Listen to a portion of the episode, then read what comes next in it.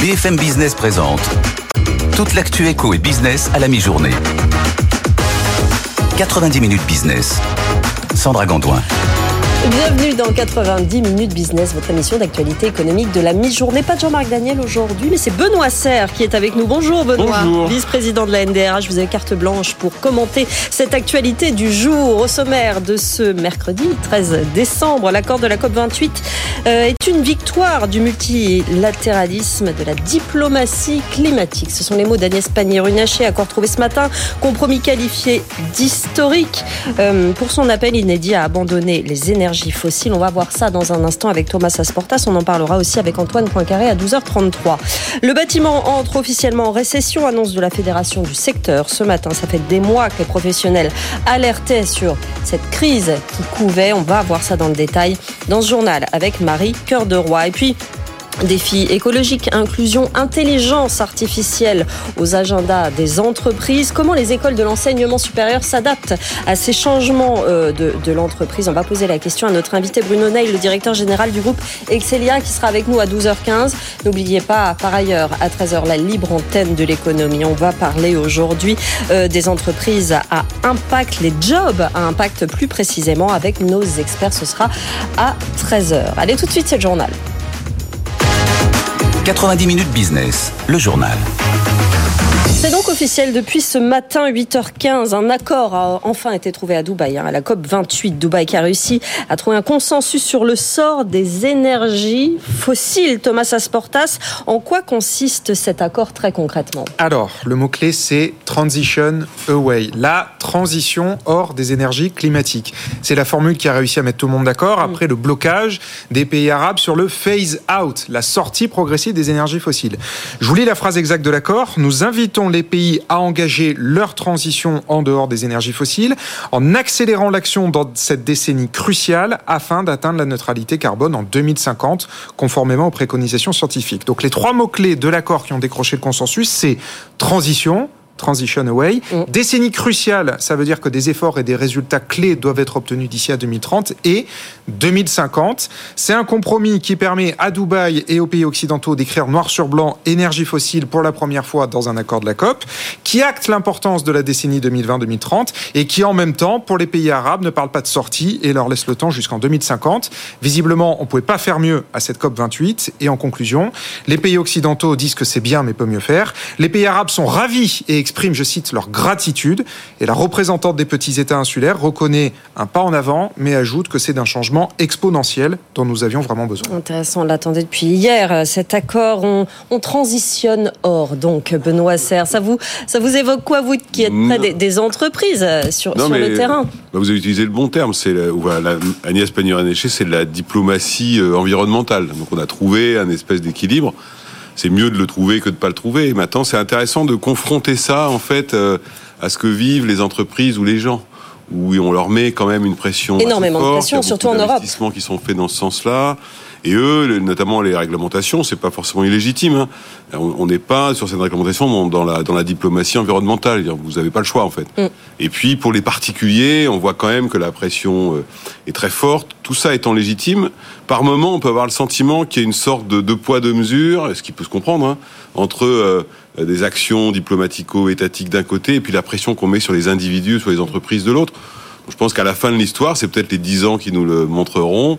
Euh, on arrivera à faire fonctionner ensemble ces trois, ces trois univers pour, euh, pour essayer d'éviter. On sait bien que, que c'est pas simple, hein, parce que je pense qu'il faut aussi affirmer, c'est quand même pas simple de sortir des énergies fossiles qui nous structurent quand même depuis euh, pas mal de dizaines d'années. Donc il faut voir. Mais c'est vrai qu'à quel moment, moi, on entend quand même des gens dire oui, enfin, je comprends pas euh, entre la Coupe du Monde au Qatar, enfin des choses comme ça qui paraissent un peu incohérentes par rapport à l'urgence climatique telle qu'elle nous les est décrite. On y reviendra à 12h33 avec Antoine Poincaré d'AXA Climate qui analysera lui aussi cette, cet accord trouvé ce matin, plus proche de nous, plus proche des patrons, euh, notamment le patron d'EDF, Luc Raymond, qui était auditionné ce matin à l'Assemblée nationale, un mois après l'accord avec le gouvernement sur la nouvelle régulation. On l'écoute, on en parle après pour les électro-intensifs, nous, avons une approche partenariale euh, dans laquelle euh, une entreprise peut vouloir souhaiter euh, passer un accord de quasi co-investissement avec EDF pour obtenir finalement un, droit de récupération de production qui est presque équivalent à ce qu'ils auraient s'ils avaient investi dans une capacité de production électrique. Et ça, ça leur donne accès à une électricité qui est encore plus compétitive parce qu'elle se rapproche des conditions d'un producteur d'électricité. Voilà, l'accord effectivement qui fixait les prix de l'électricité. Vous avez écouté cette, euh, audition, Mathieu Pechberti. Euh, évidemment, qu'est-ce que vous en avez retenu? Eh ben, c'est ce point dur dont Luc Raymond parle, euh, c'est la négociation avec ces fameuses entreprises dites particulières électro-intensives qui consomment beaucoup d'électricité, notamment dans l'industrie, l'aluminium, la chimie. C'était un point dur de toute façon depuis plusieurs mois. Euh, elles réclament des prix bas et beaucoup plus bas que les autres pour pouvoir rivaliser évidemment avec l'IRA américain hein, et les subventions de, de l'administration euh, Biden. Et là, Luc Raymond dit que les discussions avancent, parce qu'il ne peut pas dire autrement, parce qu'elles avancent doucement. Pourquoi? Parce que évidemment, c'est difficile pour EDF de fournir des prix très bas sans rien. Et là, il demande effectivement qu'il parle de partenariat, de co-investissement. Mmh. Ce sont des jolis mots, mais il demande effectivement à ces entreprises-là des avances du cash aujourd'hui pour, en échange d'un engagement de contrat très long, hein, on parle mm. de 10 ou 15 ans, euh, pour avoir des prix beaucoup plus bas qu'évidemment EDF pourra euh, produire euh, en dessous des prix, on va dire évidemment de marché, mais même des prix auxquels ils vont à, d'autres consommateurs, entreprises ou particuliers. Luc Raymond et EDF ont besoin de cash de ces entreprises. Benoît Serre? Non, mais c'est un, un, enjeu important parce que euh, je ne sais pas si vous avez pour faire le lien avec la COP28 dont on parlait tout à l'heure. Dans l'accord de la COP28, il y a aussi une phrase relative au nucléaire. Et on voit bien que mentionné, ouais. a également besoin de cash pour des investissements massifs vu les orientations qui ont été prises et le développement des 6 ou 12 mini-centrales, si mes souvenirs sont bons. Donc on voit bien que euh, il y a une espèce de cofinancement. Enfin, c'est surtout du financement plus que du cofinancement qui est en train de se qui est en train de se déployer. Mais après, euh, euh, l'IRA américain, c'est sûr, il a changé la règle du jeu et que pour des entreprises industrielles surconsommatrices, ça leur pose un vrai problème. Si vous croisez ça avec l'augmentation des matières premières et le reste, ça fait qu'elles ont des prix de vente à la fin ou des prix de revient qui sont considérables. Donc ça, c'est un espèce de système qui s'emballe sur lui-même. Donc on espère que M. Raymond va trouver la solution. Merci Mathieu Pechberti. Le bâtiment entre officiellement en récession annonce de la Fédération du secteur ce matin à Marie-Cœur de Roy. Ça faisait des mois que les professionnels alertaient sur cette crise.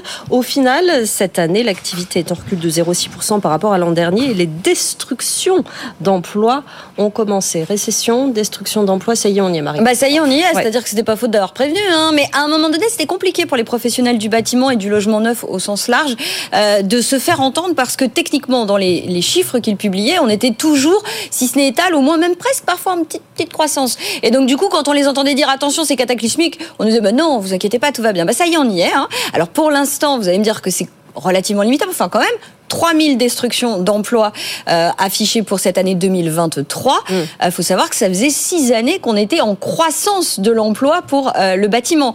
Donc c'est pas rien. Et puis surtout, les perspectives sont guère meilleures. Elles sont même nettement pires. 90 000 destructions d'emplois l'année prochaine, nous dit la Fédération euh, du bâtiment. Quand on regarde les chiffres, c'est évidemment, je vous en parlais, du le logement neuf qui pêche le plus.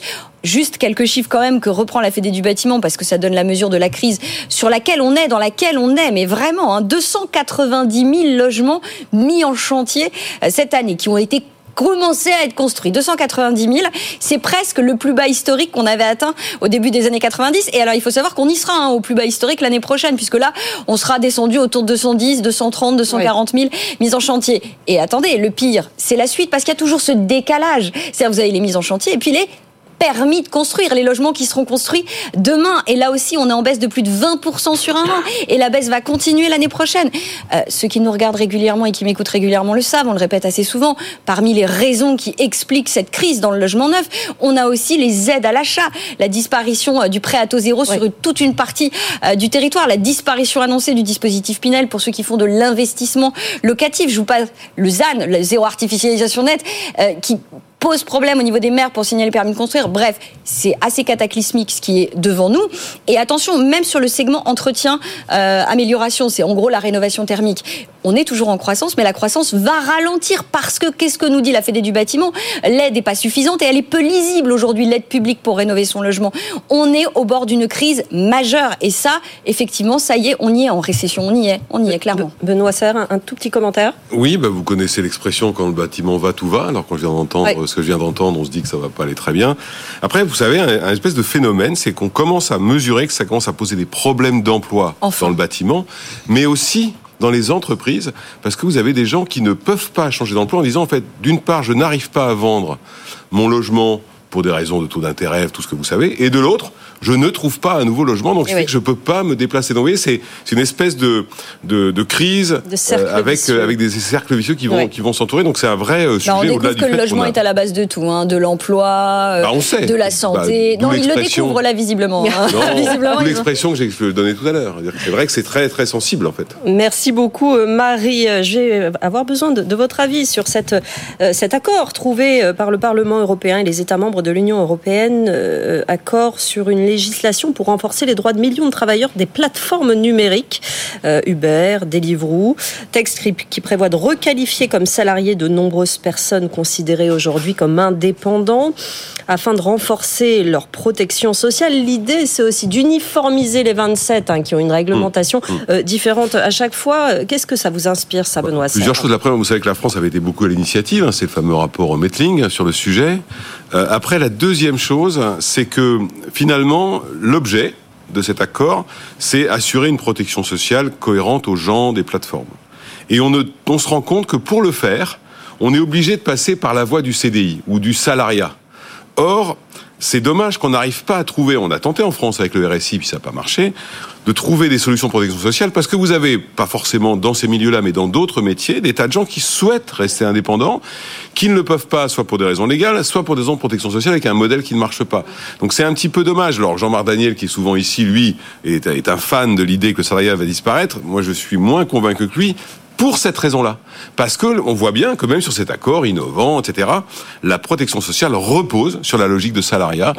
Il faudrait qu'on arrive à trouver une solution alternative, non pas pour affaiblir le salariat, mais pour garantir une meilleure liberté de choix, parce que des tas de gens veulent le système plus libéral, pas forcément dans les plateformes. Les indépendants se, renforcent de toute façon année après année. Ça va venir. Hein. Ils le demandent effectivement. La fédération. Si on trouve la solution de la protection sociale, parce que sinon ça. va être très compliqué. On avait vu le RSI. C'est vrai que c'est le sujet effectivement qui pose problème en ce moment des indépendants. Dans ce journal également, on est un petit peu en retard. La Fed, dont la politique monétaire enregistre de bons résultats, Joe Biden euh, ne profite pas vraiment à ce sujet. Hein. La Fed qui va se réunir aujourd'hui, on le suivra dans la soirée. On écoute Antoine Lard et voilà, on en reparle derrière.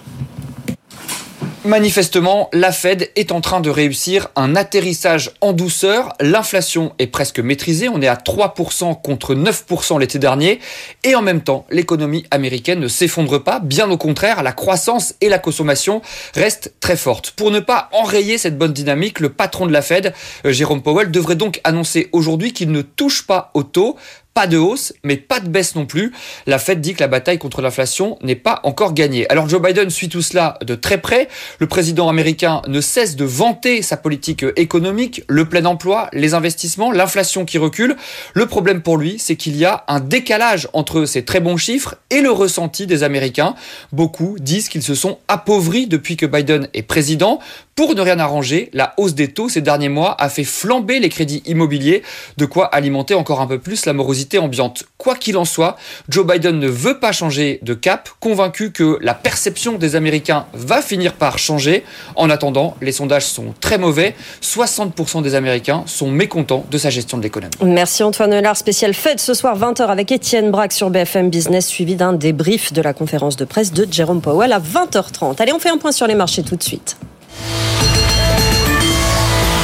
Et la tendance aujourd'hui, Antoine Larigauderie à la mi-journée. On avance et on a un CAC 40 qui, euh, malgré une tendance plutôt modérée, a envie de nouveaux records. On l'a senti tout à l'heure aux alentours des 11 heures à nouveau.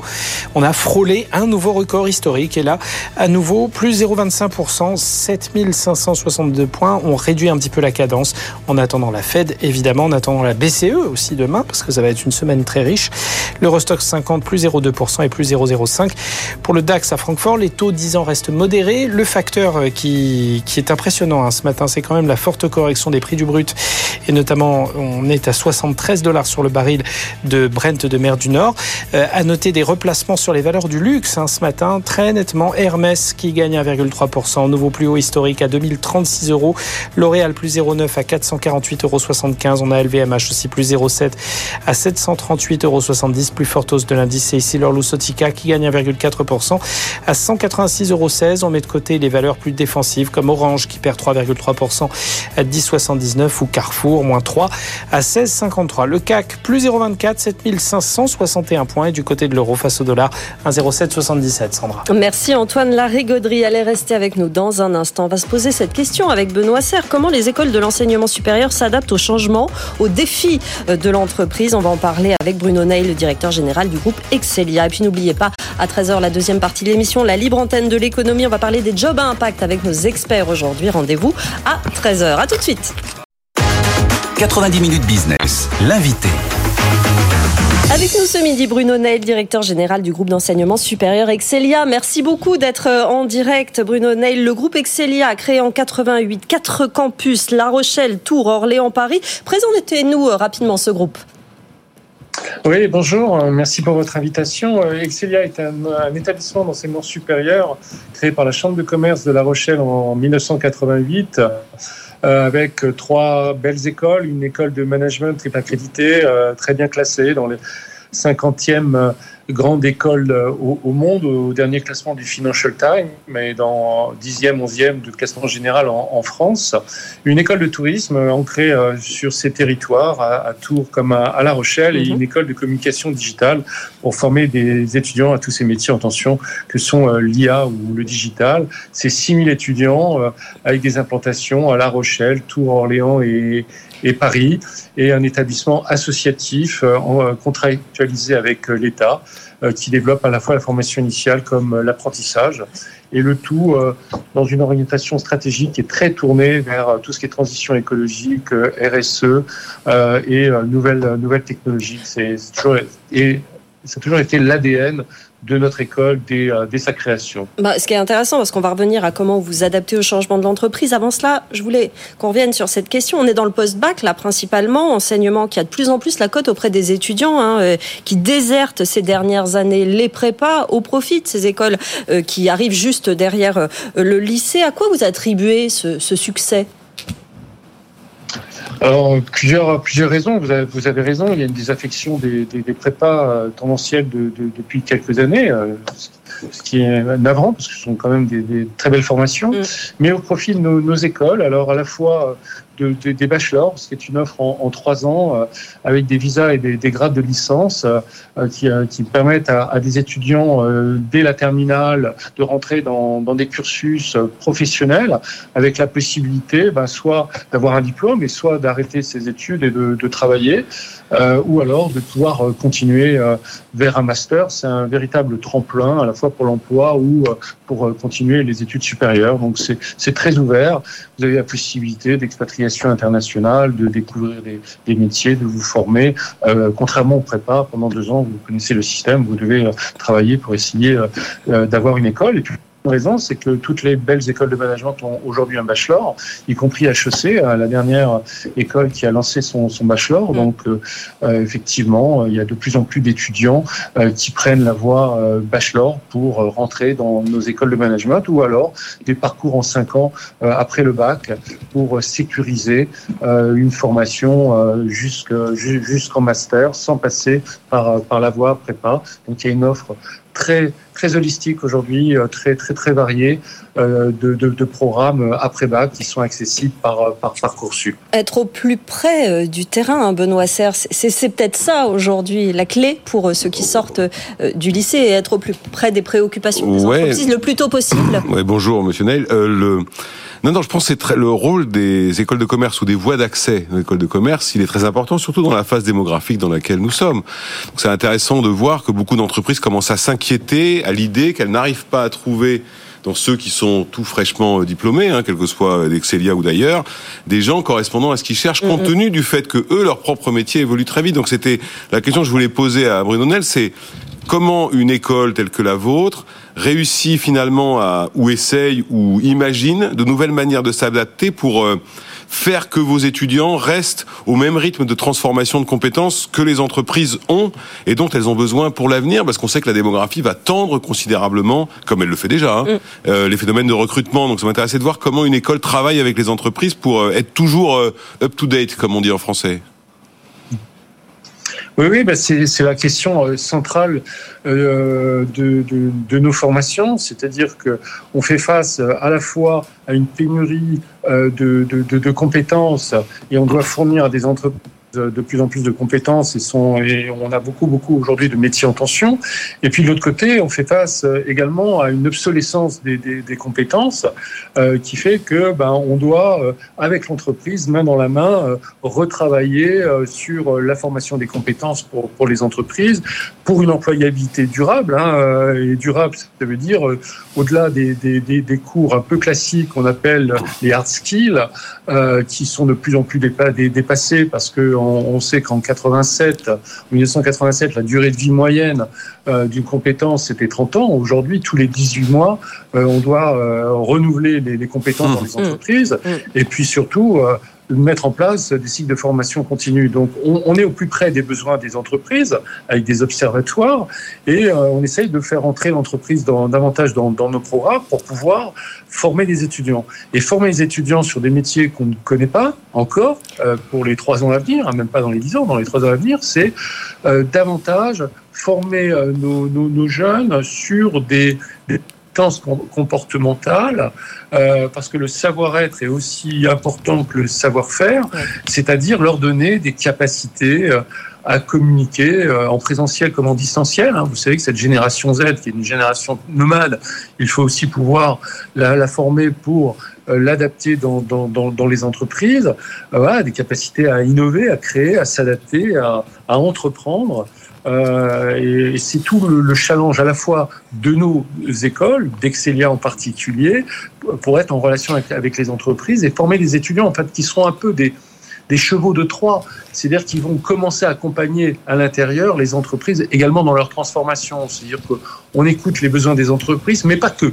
Mm. Parce que euh, il faut aussi anticiper les métiers de demain qu'on ne connaît pas. Donc, c'est former des, des, des, étudiants un peu responsables qui vont de l'intérieur transformer les, transformer les entreprises. voilà un peu la mission et les challenges de, d'Excelia. très très vite, il nous reste une minute, Benoît Serre, très, non, La question que je me posais, c'était compte tenu des, des, annonces de Gabriel Attal qui veut rentrer plus l'entreprise dans l'école, avant, euh, donc avant vous en fait, est-ce que vous pensez que ça va être euh, d'abord pertinent pour les écoles de commerce et surtout changer la nature des étudiants qui auront eu un contact entreprise plus tôt qu'ils ne l'ont aujourd'hui? Très vite. Oui, alors très vite. Bon, il y a déjà l'apprentissage, hein, euh, et, tu une voie pour euh, mettre l'étudiant euh, au, cœur de l'entreprise. Euh, c'est une voie qu'il faut, soutenir et on demande à l'État de continuer à le soutenir parce qu'on a une baisse tendancielle des contrats et au-delà de ça, travailler sur des conventions avec les entreprises, que ce soit des petites entreprises ou, les grands comptes, pour mieux étudier leurs, besoins et faire que les entreprises rentrent aussi dans des programmes, dans, nos observatoires et, et avancer ensemble. Aujourd'hui, il faut changer, y compris dans la formation des enseignements. Nos écoles étaient très académiques. Aujourd'hui, il faut qu'elles deviennent de plus en plus professionnelles et qu'elle travaille avec, euh, avec l'entreprise dans différentes voies possibles pour euh, faire euh, que qu'on puisse gérer au mieux les compétences de demain. Merci, merci beaucoup. Hein, les écoles professionnelles, effectivement. Merci Bruno Naï, directeur général du groupe Excelia, d'être venu nous voir aujourd'hui dans 90 minutes business. Allez tout de suite le top 3 du web. 90 minutes business, le top 3 du web. Avec vous, Pierre Kupferman, on va commencer par cet article sur les premiers versements de la prime de Noël qui arrive ce mercredi. Euh, êtes-vous concerné? C'est le titre de l'article le plus lu. Tiens, c'est étonnant. Comme dirait Jean-Marc, euh, on ne sait pas si ceux qui se sont précipités sur cet article voulaient savoir s'ils étaient concernés. Oui, c'est ça. Il y a euh, pas juste savoir la qui touche cette fameuse prime de Noël. Mais en tout cas, c'est le genre de sujet qui intéresse beaucoup de monde. Donc sachez que comme l'an passé, vous avez environ 2 300 000 ménages modestes qui vont percevoir cette aide ponctuelle qui est versée soit par la CAF, soit par Pôle emploi. En fait, Pôle emploi est en charge du versement aux bénéficiaires de l'allocation de solidarité spécifique, la SS, de l'allocation équivalent retraite, la ER, et de la prime forfaitaire pour reprise d'activité, de la rémunération et de la formation Pôle emploi, je n'invente rien, RFPE, ainsi que de ceux qui perçoivent la rémunération des stagiaires de la formation professionnelle. La CAF, elle, verse la prime de Noël aux allocataires du RSA. Sachez enfin que depuis sa création en 1998, la prime de Noël n'a été revalorisée qu'une seule fois, en 2008, que son montant est donc euh, toujours le même. Le minimum, c'est 142,45 euros. Mais cette année, il y a une majoration exceptionnelle de 35% pour les familles monoparentales. Benoît Serre. Non, bah, la prime de Noël, d'abord, pour, euh, pour- c'est plutôt pas mal parce que ça existe dans beaucoup d'entreprises. Mm. Après, quand j'écoute ce que vous venez de dire, je me dis que les gens ont surtout lu l'article pour essayer de comprendre comment ça marchait. Et qu'éventuellement deviner au final, ouais, les c'est vrai. trucs. la Après, c'est simplification. positif, vous avez le même phénomène avec la prime de vacances euh, au mois de juin, donc ça fait sans doute beaucoup de clics, ce sera peut-être le top 3 des clics au mois de juin. Frédéric Bianchi a signé le deuxième article le plus lu intitulé Pain de mie, chips, pâte à tartiner, chewing-gum. Les produits de malbouffe ont cartonné en 2023, Pierre. Effectivement, sur les 313 catégories de produits vendus par la grande distribution, dont les ventes sont suivies de près par la société Circana, vous en avez 77 dont les ventes ont augmenté en volume sur un an. Et pour certaines catégories, pas qu'un peu, plus 12% pour les produits élaborés à base de volaille, donc les cordons bleus, les nuggets, quasiment 10% de hausse pour les boissons énergétiques et les chewing-gums, et près de 6% pour les chips. Alors, les explications, elles sont multiples. Ça peut être un effort sur les prix, c'est le cas pour les nuggets, mais aussi de nouvelles approches marketing. Les fabricants de chewing-gum, dont les ventes ne cessaient de baisser ces dernières années, on a fait pas mal de papiers sur le sujet, eh bien, euh, elles se sont, euh, enfin, ils se sont creusés les ménages pour séduire les jeunes avec euh, des campagnes de euh, communication spécifiques, des, produits repensés, où le côté naturel a été pas, mal bien, enfin pas mal mis en avant. Euh, un commentaire, Benoît d'ailleurs à ce sujet. Ben, euh, non, mais je... d'abord, je pense qu'il y a un phénomène d'inflation quand même, parce que c'est des produits faibles. Après, vous avez un phénomène de marketing, mais c'est un peu comme on en parlait tout à l'heure sur la COP28. C'est un peu hallucinant finalement, parce qu'on laisse se développer ce type de produits, on trouve que c'est qu'ils sont pas bons Mhm. pour les gens quand même. Vous l'avez appelé la malbouffe vous-même, euh, alors qu'on sait quand même que ça a des impacts euh, sanitaires qui sont non Ah, négligeables. Novo Et Nordisk, je- euh, avec son, son médicament anti-obésité, s'en lave les mains. hein. Enfin, très, très Euh, non, ou, en ce ou moment. alors hein. il apporte une solution parce qu'on va pas arrêter la malbouffe comme ça. Ouais. Donc, Novo Nordisk, on peut considérer qu'ils vont apporter une solution. La solution. Avec la solution Une finale, ce solution. serait éviter que les gens euh, soient obèses. Mais c'est un, sujet en tout cas. Et on finit avec Elon Musk qui dévoile des images euh, impressionnantes de ces nouveaux robots Tesla humanoïdes, Pierre. Oui, alors si vous ne nous regardez pas, bah, je vous invite à consulter cet article parce que vraiment les, les images sont assez bluffantes. Ce robot s'appelle Optimus et désormais il est euh, capable de se déplacer 30% plus vite que la version qui avait été présentée il y a seulement 9 mois. Et s'il est plus véloce, c'est parce que, un, ses concepteurs sont parvenus à lui faire perdre 10 kilos. Ah oui. Euh, et deux, qu'il utilise euh, des capteurs fabriqués par Tesla. Optimus gère mieux son poids, gère mieux son centre de gravité. Il danse désormais de façon, allez, assez élégante.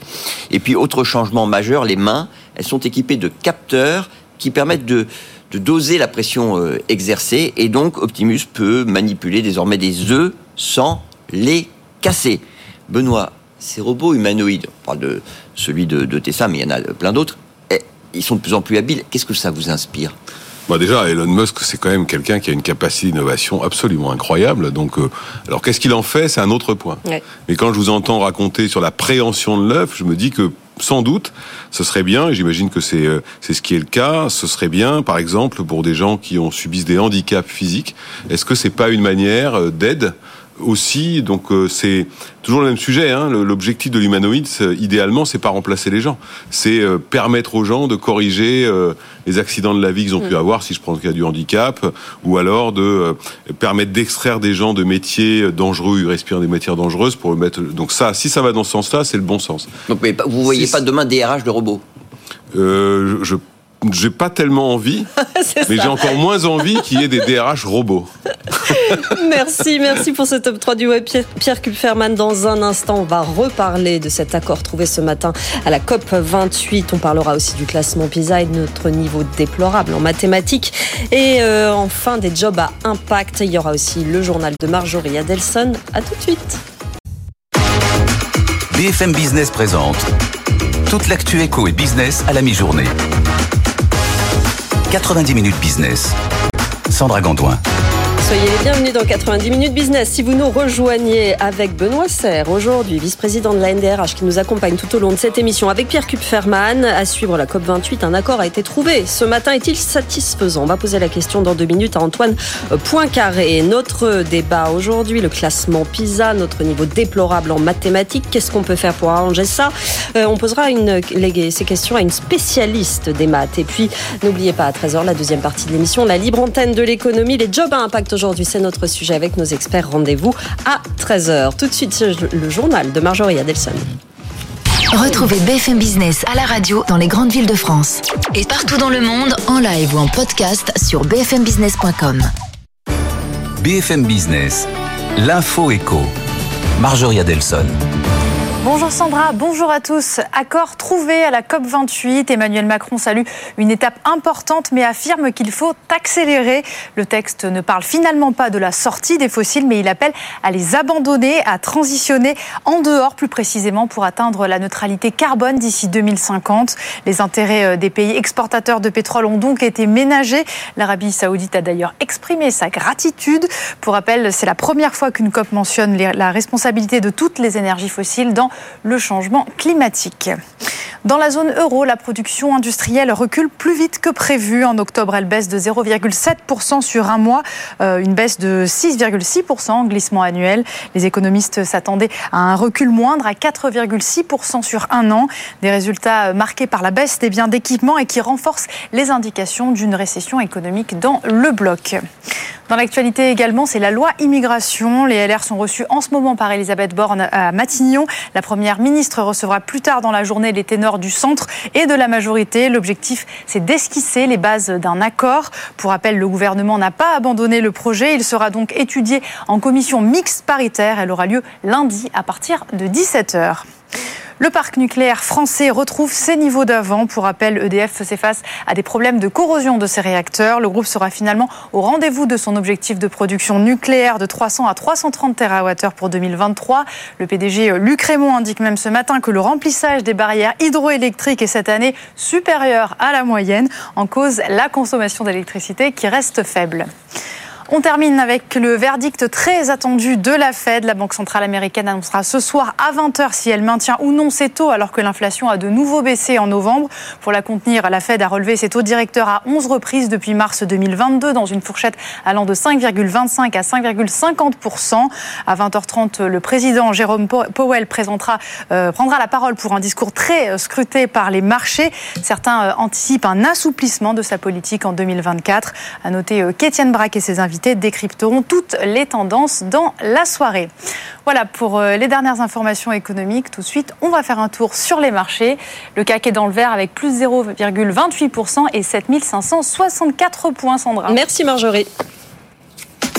90 minutes business. Toute l'actu éco et business à la mi-journée sur BFM Business. Et très vite, on revient une fois n'est pas coutume sur cet accord tombé ce matin à l'issue de la COP 28 à Dubaï. Antoine Poincaré, directeur de l'AXA Climate School, est avec nous en direct. Antoine, on ne sort plus des énergies fossiles, on transitionne hors. Est-ce que c'est important? Ouais, bien sûr que c'est important. Alors, on est, on n'a jamais écrit de sortir. C'était ça le débat. C'est qu'hier, on parlait d'une substitution dans le texte euh, de Brouillon. Là, on parle d'une transition en dehors d'eux. Le mot sortie était devenu un mot totem. Les pays producteurs de pétrole n'allaient pas bouger là-dessus. On sent bien que c'est dans le choix des mots un peu finement que se, que se joue la diplomatie climatique, mais c'est évidemment une bonne nouvelle. effectivement, Agnès Pannier-Runacher parle d'une victoire du multilatéralisme et de la diplomatie euh, climatique. On mentionne dans cet accord donc les énergies fossiles et le nucléaire aussi. Ouais, le nucléaire fait son entrée dans le texte. En fait, ce qui est très intéressant dans la transition entre le dernier brouillon d'hier et celui d'aujourd'hui, c'est surtout que le texte d'hier, il disait voilà une liste de mesures que vous pourriez prendre. Euh, alors que là, le texte d'aujourd'hui liste à peu près les mêmes mesures au détail qu'on a mentionné, en disant voilà les listes des efforts que vous devez entreprendre. Et en gros, on est passé d'un ou à un et. Euh, donc c'est quand même beaucoup, beaucoup plus engageant. C'est la raison pour laquelle les politiques, notamment européens, parlent d'une grande victoire. Mm. Alors, faut le dire vite, hein, il y a encore beaucoup, beaucoup à faire. Et puis surtout, ce qu'on remarque, c'est que quand on lit ce texte, si on n'est pas un pro, la différence entre hier et aujourd'hui, elle se joue vraiment dans des détails. Hein. Vu de loin, ça pourrait ressembler au même texte, mais c'est dans ces détails-là que s'est joué toute la négociation d'hier. Dernière question, déclaration de la Chine ce matin. Les pays développés doivent prendre les devants de, dans la transition énergétique mondiale et fournir sans délai un renfort financier et technique pour euh, celle des pays en développement. Déclaration de la Chine à l'issue de, de cette COP, ça, ça vous dit quoi? Bah, c'est le grand débat des années à venir. C'est à la fois de dire, OK, on accepte la transition, mais vous, pays riches, comment vous nous aidez financièrement? L'Union mm. européenne a plutôt ouvert la porte à ça. Et le deuxième débat, c'est quand est-ce que nous, les pays riches, on doit viser cette neutralité carbone? Pour l'instant, tout le monde vise 2050, sauf un certain nombre de gros États type Chine, Inde, qui sont plutôt sur 2060-2070. La question posée, est-ce qu'on ne doit pas accélérer dans les pays riches pour être neutre en carbone plus tôt pour laisser de la place collectivement, notamment aux pays en développement, pour pouvoir continuer un peu de développement? Donc, euh, engagement relatif en termes de durée, parce qu'on n'a pas les mêmes moyens et euh, financement et flux financiers. C'est gros débat des, années qui vont suivre. Et évidemment, la Chine, elle se présente comme étant du côté des pays pauvres et comme étant un pays pauvre, ce qui est euh, un des sujets dont on peut débattre. Merci beaucoup Antoine Poincaré, directeur de l'AXA Climate School. Merci pour cette euh, analyse de cet accord trouvé ce matin à l'issue de la COP 28. Dans un instant, notre débat après la débâcle française au classement PISA. Comment inverser la tendance? Comment devenir bon en maths? On va poser la question à une spécialiste, Virginie Erlaché, professeure à l'école des ponts Paris Tech et membre de l'INIRA, euh, euh. Pardon. Euh, à tout de suite, on, on en parle dans deux minutes. 90 minutes business, le débat. Notre débat dans 90 minutes business. On va revenir sur ce classement PISA, aïe aïe aïe, les résultats en maths de la France. Enquête donc qui évalue les performances scolaires de 81 pays, dont ceux de l'OCDE, et qui a pointé une baisse historique du niveau en mathématiques. Avec nous pour en parler, Benoît Serre, vice-président de la NDRH, toujours avec nous. Pierre Kupferman, Annalisa Capellini et Virginie Erlaché, bonjour. Bonjour. Professeure et chercheuse à l'école des ponts Paris Tech. Vous avez reçu le prix Irène Joliot-Curie de la jeune femme scientifique décernée par le ministère de l'Enseignement supérieur et de la Recherche. On est très heureux d'avoir une femme euh, qui vient nous parler d'enseignement, qui vient nous parler de maths, qui vient nous parler de, compétences. Alors, on va commencer par remettre les choses en place sur ce classement euh, PISA. Pierre, euh, la France n'a donc pas fait d'étincelle cette année, surtout en maths. Le niveau des élèves français a baissé. Effectivement, donc la moyenne en mathématiques, c'est 474. Il y a 10 ans, on était à 492. Et surtout, en 2000, la moyenne des élèves français, toujours en mathématiques, c'était 511. Ce qui, à l'époque, plaçait euh, les élèves français nettement au-dessus de la moyenne de ce classement PISA. À titre de comparaison, la moyenne, cette fois, aujourd'hui, hein, des, des élèves japonais dans le classement c'est 536, celle des Coréens 537. Et ces deux pays sont avec Singapour ceux dont les élèves obtiennent les, les meilleurs résultats en maths cette année. En Europe, la France est désormais devancée par 15 pays, parmi lesquels les Pays-Bas, la Belgique, le Royaume-Uni, la Pologne, l'Autriche et l'Allemagne, l'Allemagne qui, elle aussi, a vu son niveau, euh, enfin le niveau de ses élèves chuter en mathématiques, puisqu'elle arrive tout juste devant nous. Et sachez que ce classement PISA, euh, version allemande, il a été très mal vécu outre-Rhin. Je vous rappelle comment fonctionne d'ailleurs euh, le classement. Ce sont des élèves de 15 ans tirés au sort dans 85 pays qui passent trois tests. Un, compréhension de l'écrit. Deux, culture mathématique. Trois, culture scientifique. Et en France, 355 établissements scolaires ont été concernés cette année. Bon, on va revenir sur euh, les champions dans un instant avec Annalisa euh, Capellini, mais déjà pour commencer, Virginie, est-ce que quelle est votre analyse de cette baisse des résultats en mathématiques sur de la France? Alors, il peut y avoir plusieurs facteurs hein, qui expliquent ça. Euh, il y a un premier facteur ben, qui est euh, factuel, excusez-moi pour euh, le, le, la, la, répétition, c'est qu'effectivement, les programmes en mathématiques ont peu à peu été dilués. Les différentes notions de mathématiques sont introduites de plus en plus tard. Et on observe cette tendance sur plusieurs décennies, et plusieurs années, voire décennies. Mm. Donc, immanquablement, ça fait que les, les élèves de 15 ans savent moins de choses qu'ils le savaient auparavant. Et il y a un deuxième facteur qui semble être souligné par l'enquête PISA, qui est le fait que les parents semblent moins s'impliquer dans le suivi euh, scolaire de leurs enfants. Ça peut être une des raisons. La pandémie probablement y est pour quelque chose, hein, il ne faut pas se leurrer. Euh, et l'enquête PISA semble souligner aussi le fait que les enfants qui sont, les élèves pardon, qui sont soutenus par leurs enseignants, euh, ben, bénéficient de meilleurs résultats que ceux qui le sont moins. Donc, mmh. ce sont des facteurs qu'il est important de prendre en compte en tout cas. On va voir quelles sont les solutions dans un instant. Votre commentaire, Benoît Serre. Ben, non, je me demandais en fait en écoutant le classement, euh, qu'est-ce qu'est-ce qu'il y avait comme différence dans les modèles d'enseignement entre le Japon et la France? Je sais pas si vous, la France ou les pays mal classés, je sais pas si vous avez l'information, mais c'est quand même intéressant de voir comment ça se fait. Après, il y a une deuxième conséquence qui ouais. fait que vous savez que la France, euh, c'est pas vous, j'oublie après ça, manque énormément d'ingénieurs. Donc, tout ça, c'est pas très très une bonne, bonne nouvelle pour conséquence le futur non plus. Ah, c'est même une très mauvaise nouvelle. Oui, ah, on est d'accord. non, mais sur la, différence d'enseignement, vous oui, avez exactement. Des... Avec le Japon, comment ça s'explique? C'est une très bonne question. Euh, Merci de la poser. Euh, non, probablement, peut-être une. Le, le, statut social, je pense, de l'enseignant est probablement différent au Japon qu'en France. Est-ce que ce serait un facteur explicatif? C'est probable. Un, un, des multiples facteurs explicatifs.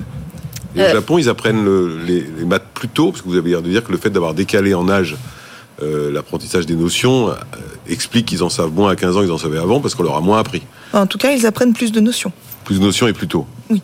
Ce qui est une des solutions proposées par euh, Gabriel Attal. On, va y revenir. Annalisa Capellini, vous avez jeté un œil sur ce, sur ce classement. Bon, on l'a dit, la France est mauvais élève.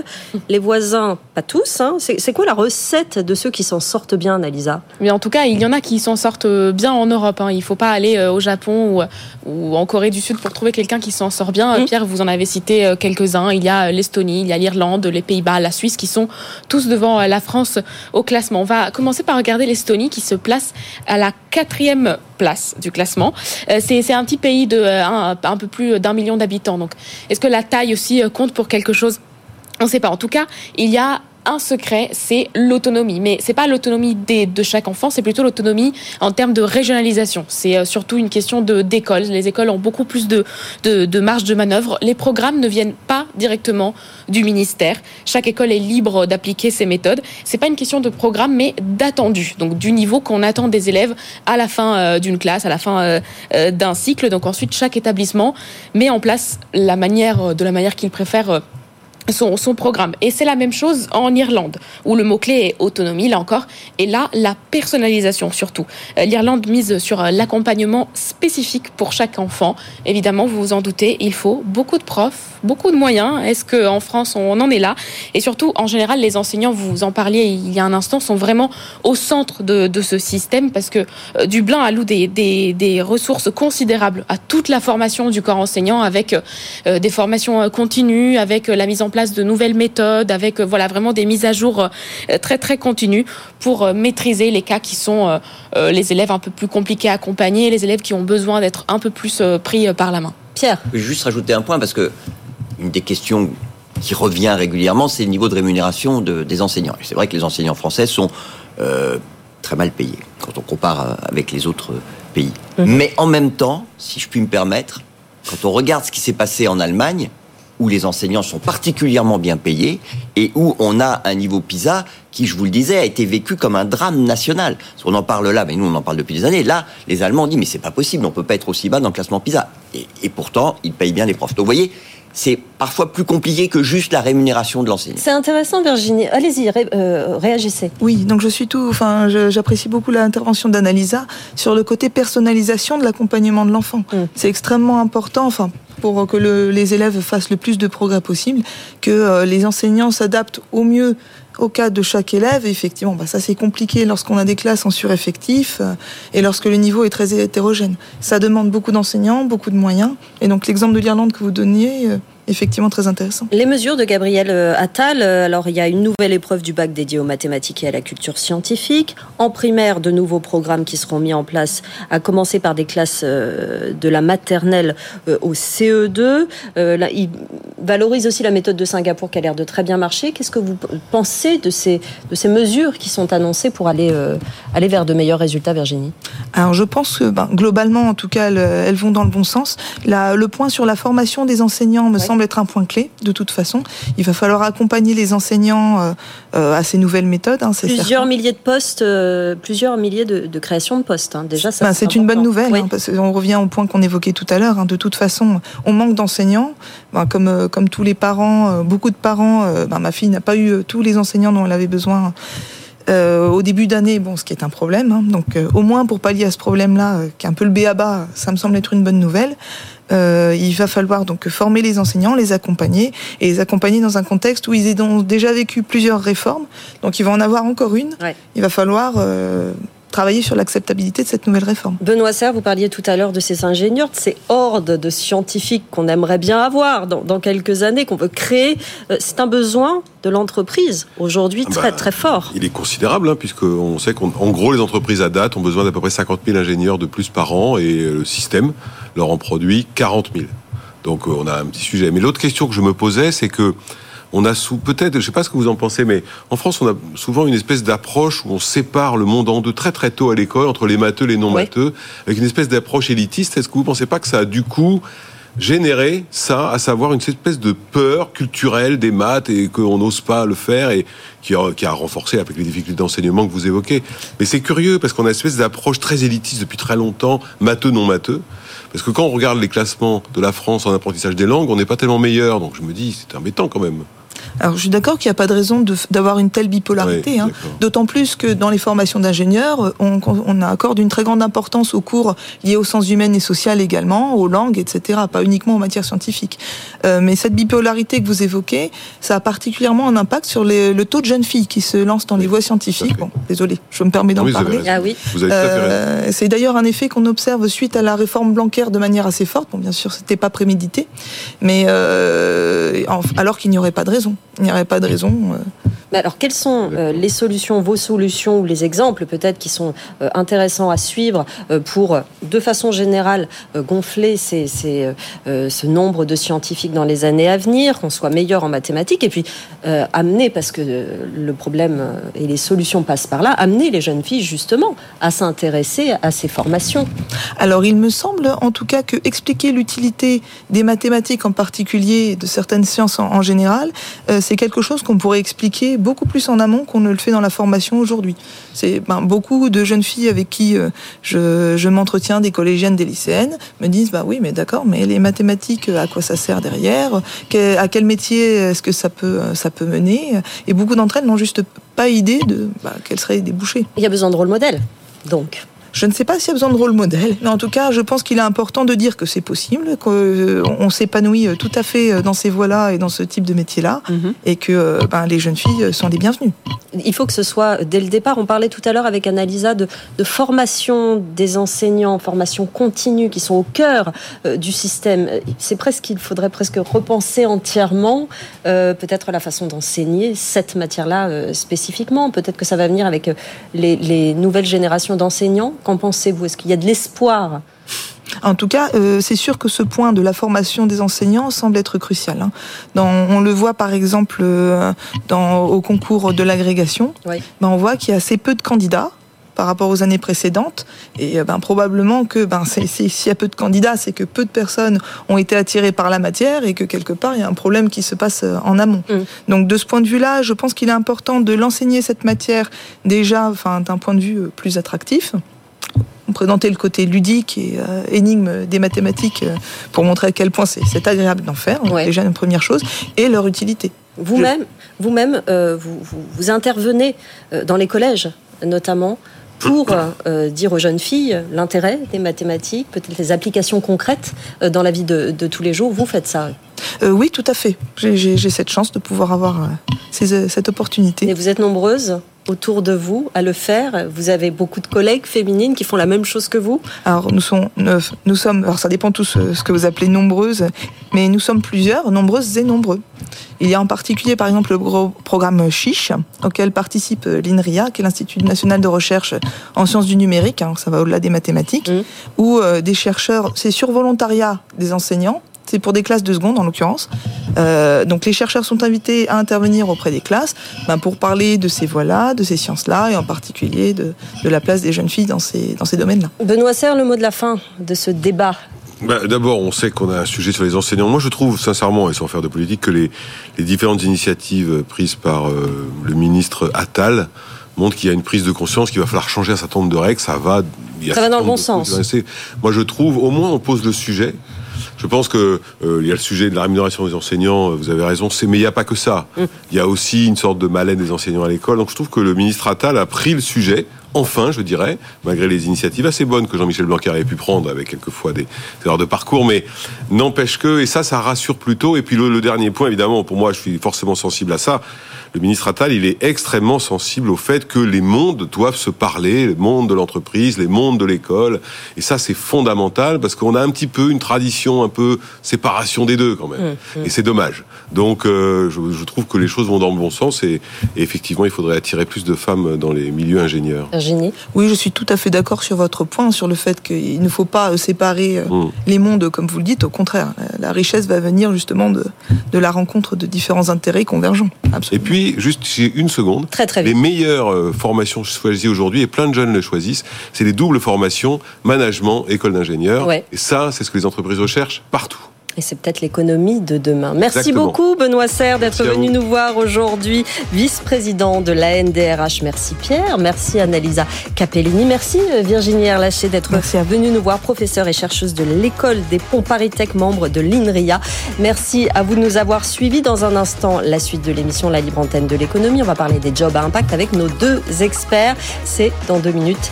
Très bonne journée sur BFM Business.